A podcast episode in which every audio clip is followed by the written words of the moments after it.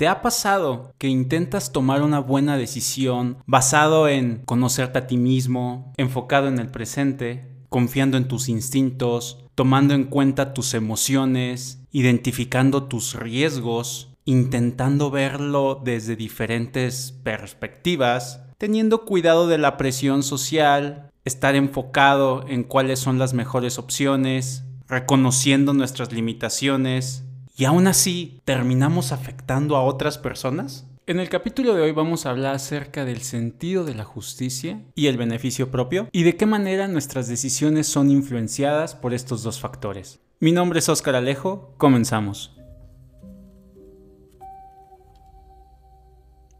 Imagínate que estás en el parque con tu mejor amigo o amiga y en eso se te acerca una persona y te ofrece 10 mil pesos. La única condición de que te dé esos 10 mil pesos es que lo tengas que repartir con la persona que estás y esa persona tiene que aceptar esa propuesta. En caso de que diga que no la quiere, no se te puede dar ese dinero. ¿Qué porcentaje tú le darías a esa persona?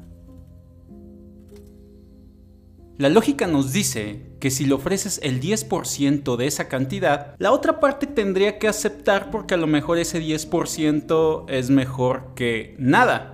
Sin embargo, en la vida real no funciona así. Y esto es debido a que los seres humanos no somos lógicas máquinas pensantes, sino seres sociales con sentimientos. Esto quiere decir que la mayoría de las personas que se les hace esta pregunta suelen ofrecer aproximadamente el 50%. Y esto es con el objetivo de que la otra persona acepte, ya que si es menor ese porcentaje, la otra persona posiblemente no acepte. Con esto queremos que cuanto menos es la cantidad ofrecida, mayor es la posibilidad de que sea rechazada. Este resultado obviamente es demasiado obvio si te imaginas desde la postura del menos favorecido, pero el resultado fue toda una sorpresa para los modelos económicos modernos, porque ¿qué persona racional dejaría escapar cualquier cantidad de dinero gratis solo por mera satisfacción emocional. Este experimento dio como resultado que la mayor parte de la gente que proponía el reparto no lo hacía de forma demasiado egoísta, y la mayor parte de la gente que debía aceptar o no la proposición no aceptaba un reparto que se alejara demasiado de cierta percepción de justicia. Se prefería no ganar nada a que el otro lo ganara todo. Porque el hecho de que nos hagan una oferta del 30% hasta incluso puede resultar insultante.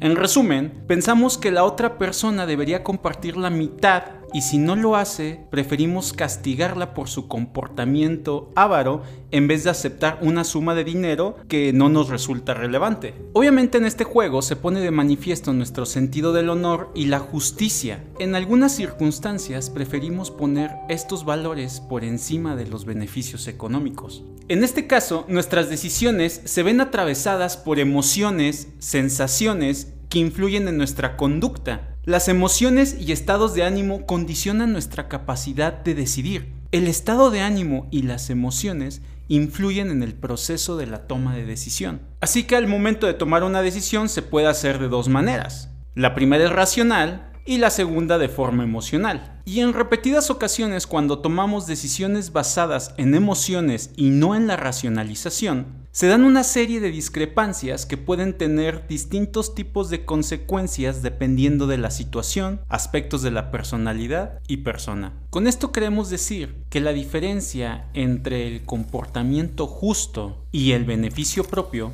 radica en que normalmente tratamos de ser justos cuando se da en ambientes de intercambio personal mientras el segundo aparece en ambientes de intercambio de mercado donde no tenemos tanta relación con la otra persona. Por lo tanto, entender las preferencias sociales es relevante en el estudio de la negociación. Los sentimientos benévolos hacia los demás son importantes para las negociaciones bilaterales y para la aplicación de normas sociales. Esto nos ayudará a entender que la respuesta de este ejercicio es que siempre vamos a actuar con base al que dirán, anhelando cierta reputación y siempre se va a perseguir que la contraparte tampoco actúe de manera injusta.